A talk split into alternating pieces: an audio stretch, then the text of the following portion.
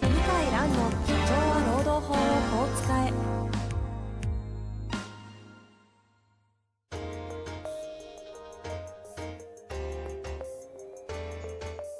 法律の下で展開されるビジネスの世界ポッドキャスト「社長は労働法をこう使えば」弁護士の向井蘭が経営者の立場に立って経営者が知っておくべき労働法の基礎だけでなくビジネスに関する法律の問題を分かりやすく解説しますこんにちは。遠藤和樹です。向井蘭の社長は労働法をこう使え。向井先生よろしくお願いします。よろしくお願いします。さあ、ということで今日はね、えー持ち込み企画いきたいと思いますのでよろしくお願いします。はい。何の持ち込みでしょうか。えーっとですね、ワクチン、新型コロナワクチン接種証明書アプリというものがですね、ついにね、えーついにデジタル庁からリリースされまして、で、早速私も読み取って登録しました。その出た日の収録でございますね。そうですね。はタイい。ムリーすぎるので今日はこれをやろうということで、はは今い。収録前に私もアプリはいどうにか、まあ登録終わりました。私、朝8時ぐらいやったんですけど、はいもうすぐ登録できて、早かったですね。で、遠藤さんはなんか、あの、同じ iPhone なのに、ちょっと手間取ってるというか、 っていうなんか、なんか、僕の、なんなんですか、デジタル、あ偽の、物、iPhone が偽物か、それが打ってないのか、打ってないのか、マイナンバわかーんないですけど、いできなかったけども、おそらく今、もう大量に登録してるから、いや、いきなりできましたからね、多分サ殺ーバー到してるんでしうょうね。ん、サーバーが追いつかないんでしょうね。そんな感じでしたよ。うん、でも、とっても優秀ですよね。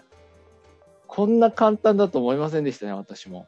今ね、私が、週、登録までに若干ちょっと、読み込めない問題がありましたけど、はい。読み込めたら、昨日、うん、わずか30秒とかですよね。登録までに。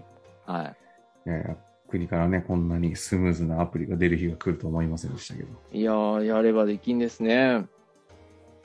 まあまあ、これはそんな中でね、今回、はい。法令が発行されたということは、はい今後どうなっていくのかと。はい。で、やっぱりまあ、これは相当使われるかなって思いますね。うん。まず、あの、宿とか飲食店の割引ですよね。まずありますよね。すでにね、割引証明書じゃなくてもありますからね。ありますからね。で割引が通ると思いますし、うん。いいあとは、うん、まあ、労働問題も起きるかなと、つい職業柄考えてしまいいやましたー、ねも。う、まあ、ね、そういう番組ですからね。はい。そこの話は深掘っていきたいですけど。はい。一番もうすぐ起きると思われるのは医療業界でしょうね。うん。医療業界でワクチンパスポートはワクチン接種証明書アプリ入れてくださいと。で、それを見せてくださいと。特に中途採用の人。今、あの、ここの1年間とか働いてる方はおそらく売ってる売ってないわかるからそんなに問題にしないと思うんですけど、うんうんうん。中途採用で、採用時にアプリ見してってあり得ると思いますね。採用のあー それは、あり、だ、いいんですか個人情報時。いやいじゃなや、全、いや、全く国もそんなの想定してないから、うん。何も情報ないですけど、一応、まあ、選ぶ権利があるんで、採用の自由はあるんで、で、打つ打たないの自由もあるけど、ひ一人一人ですね、日本は。ただ、医療機関も打ってる人を採用したいって自由があるんですよね。うん、うん、うんうん、まあ、より抗体が高いわけですから、よりリスクが少ない人を雇いたいっていうのは、それは否定できないと思うんですよね。だから、やっぱり医療業界は必須になっちゃうんじゃないですか、このアプリ登録。うん。うん。看護師。採用とかの話だと、倫理協定でしたっけあの、はい。人種、宗教とかをと確認しちゃいけそうないそうそうみたそういな。そなんう。か、あ、あ、ああっちの方で引っかかんないんですかこの、でも、思想良心までの保護はいかないからね。いかないんですね。うん、行かないから、だから、やっぱりアプリ見してっていうことになるんじゃないかな。で、現に、あのーもう現場から外すっていうのがちょっと出てるんですよね。あワクチンに医療業ってない界。人。医療業界で。うん。ただね、もうほぼ99%の人売ってるような感じなんですよ。業界でいくと。うんうんうん。もう打てないなんて言える雰囲気じゃないから。だから、そんな問題になってないけど、打ってない人を現場から外したいっていう相談は受けましたね。リアルにあったんだ。リアルに当たった。ええありましたか、ついに。でえもうそれは、あの、厚労省も曖昧にしか書いてないんですけど、えまあ私はやむを得ないと、こう、思いますね。あ、ですか。はい。やむを得ないと思います。それはどういう。うんやっぱりこう、あの、患者さんで基礎疾患持ってたり、高齢者の方だと命に関わるから、ご本人も打ちたくない理由はわかるんですけど、患者さんの命とか考えると、健康を考えると、やはり一定期間は、他の業務ですね、患者さんと接しない業務やってもらうしかないですね。それも嫌なら、退職干渉せざるを得ないんじゃないかなと思います。ああ。海外諸国はね、医療従事者義務化してる例が多いんですよね。うんうんうん。で、日本もやっぱり売ってるんでね、ほとんど体質上打てない人以外は。だから、まあ、やむを得ないかなと思いますね。うんうん。なるほどですね。だから採用で、うん、これから議論になるんじゃないかなっていう気はしますね。あの、すでに雇用されている社員さんたちに対しての、意外と問題にならないと。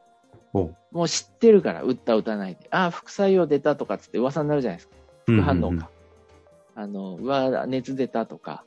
だから、そんな問題にならないんだけど、あの、新規採用者。これは問題だと思うんですね。いやーうん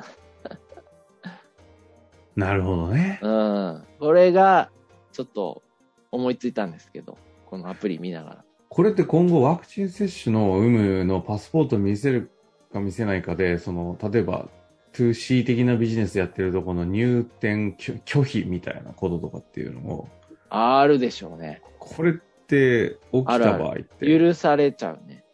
例えば、今もマスクしてない人入店拒否って書いてあるんですよ。ああ、ありますね。うん。で、まあみんなしてるから関係ないけど、当然そのお店によってはまあ、あの、ワクチン接種してない人お断りっていう、まあそういう営業の自由ありますから、だかうんうんうん。らお店に入れないってあると思いますよね。ホテルとかね。うん。あ、でもそこ、これねあれなんですね。入店拒否した場合。な、なん、なんだそれはっていうのは。いいや、でも、通るんですかあの、通りますね。うん。通る。ほ別に他のお店行ってくださいって言えばいい。なるほどね。うん。ほ他に食べれ、食べたり、泊まったりする場所は他にもいっぱいありますからね。うんうんうん。そう。だから、おそらくこれからは、これを提示するのが増えんじゃないですかね。まあ、なあるほの、どマイナンバーカードないとちょっと入力ができないんかな。できないみたいですけうん。あど、、そうなんだ。パスポートじゃダメなんだ。マイナンバーカード、まだ登録してない、 そこ、そっちの方多そうですよね。逆に。ええま、まだマイナンバーカード3割、あ、4割いってないんじゃないかな。うなんん、か紙のペラでしか持ってない状態ですもんね。そうそうそうそう。あれめんどくさいんですよね。簡単でしたマイナンバ先ーカ生、ー超めんどくさいですよね。だって、あやっぱな。で、書類戻ってきて、それを持って取りに行くみたいな感じですよね。ド。行かないといけないですよね。いや、あれはもう最悪のデジタル化するのにどんだけアナログ処理させんだよっていう。そう。悪用を防ぐっていうか。ただ、一回作ると楽ですね。そうですね。暗証番号で全部取れます。私、あの、印鑑証明とか住民票たまに必要になったりするんいですけやど、仕仕事事か柄そらう。ですよね。コンビニで取れるって知ってました知ってます、知ってます。それがああっあてれ取りましあ、やっぱり。た。はい。いやー、結構会社の役員とかな、なるときとか、いるじゃないちょでいすちょいか。必要ですもんね。はい。そう。あとは、なんだろうな。まあ、保育、子供の学校とか、うん。うん。なんか、あ、新もしういるんですかい、なんだったかななんかで、い、い、いりますよね。へえ、いるんだ。マイナンバー。マイナンバーじゃなくて、住民票あ、そういうことね。取得の時にね。あそうあでる、すあるか。あるのかもしれないですねそう。場所によっては。いやー、なるほど。どね。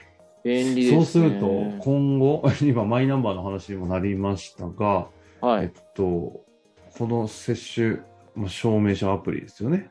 はい。だから雇用、その経営者側からすると、これを前提とする採用の話が出るっていう話と、はい。逆に消費者側に立った時にも、これを求められるケースが出てくるっていうところ出が。てきますよね。あの、まあ、割引だったらいいんだけど、もう、あの、入店お断りっていう店もあると。あうん。結構。あありそう。えこれちなみに、この証明書をあの会社側に提出しろみたいな話というのはどうなんですかいや、絶対ありますね。それは提出させして、するっていう話を言っていいもんなんですか提出提出しなさいと言っていいかってことですね。はい。僕は言っていいと思いますけどね、医療業界はね。で、あ一ー般の、 それこそ普通のデスクワークの場合は、やりすぎで違法な気が、違法になる可能性は高いと思いますけどね。その時っていうのはな何上違法になるんですか要するに、まあ、あの、広い意味のプライバシーなんですよね。うんうん。ではですよね。ワクチン打ったか打ら打たないかも広い意味でのプライバシーになって、うん。だからそのプライバシー侵害というかね、あ思想良心の自由までいかないと思うんですけどね。うん。じゃないんだけども、プライバシーに入ると思うんあ。で。なるほど。そこへの侵害。そう。ただ、医療従事者は私はやむを得ないと思うんですけど、あ弁護士とかでワクチンパスポートないから採用断りっていうのは、どうなんだろうな。違法になっちゃうんじゃないかなって気はしますね。うん。あ。あ、弁護士とかで、これがないから採用断りは、さすがに。